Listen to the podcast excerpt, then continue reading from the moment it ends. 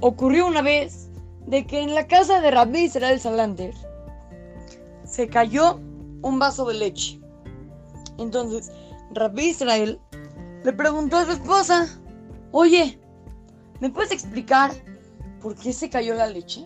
Pero era en un tono todo calmado, no se veía enojado. Se veía muy tranquilo el jajam. Y le preguntó por qué se cayó la leche. La esposa se puso a pensar y dijo, yo creo que a lo mejor Hashem nos quiere enseñar algo, pero ¿qué? Ah, sí es cierto. Se acordó la esposa. Me acuerdo que no le pagué al lechero.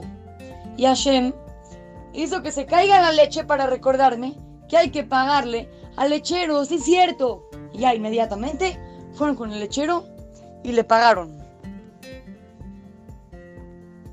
Y después, ya, el jajam con su esposa regresaron a la casa, todo normal. Y al jajam se le perdió la cartera, donde estaba todo su dinero que tenía en ese momento. Entonces empezaron a buscarla y no la encontraban y no la encontraban y estaban mm, como que muy preocupados. Tenía muchísimo dinero la cartera del jajam. Seguían buscándola. Y otra vez. Pero ahora esta vez la esposa le preguntó al jajam, ¿por qué crees de que se te perdió la cartera? Jajam se puso a pensar.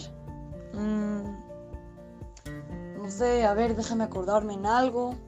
Se tardó mucho tiempo pensando, como que no sabía por qué se le perdió la cartera. Siguió pensando, siguió pensando muchísimo tiempo. Y al final llegó a la conclusión, ah, sí es cierto. Ya sé por qué se me perdió la cartera. La cartera se me perdió porque no le he pagado a todos mis empleados. Entonces Hashem, para que yo me acuerde, hizo que se me pierda la cartera. Fue una manera de recordarme. Y ahí inmediatamente fue y le pagó a cada uno de los empleados. Nosotros hay que aprender muchas cosas que suceden en nuestra vida, en cada día. Muchas cosas son porque Hashem nos quiere recordar cosas. No digo que por cada cosa hay que pensar, uy, ¿por qué Hashem hizo esto? Y hay que matarnos la cabeza.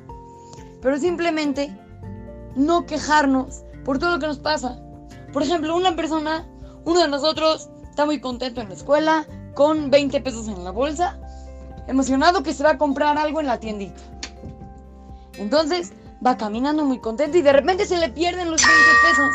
Se nos pierden los 20 pesos de la bolsa. Y tenemos dos maneras de reaccionar. Una es enojarnos y echarle la culpa a todo el mundo y ponernos a gritar y a, hacer corajes. Y la otra manera es todo tranquilo y decir Gam Zu Letová. También esto que me acaba de pasar es para bien. Entonces, cada cosa que nos pase, hay que agradecerle a Hashem, porque Él cada cosa que nos manda es para nuestro bien. Así es que, lo saluda su querido amigo, Shimon Romano, para Radio Kids, Talmud Torah, Montes Naim.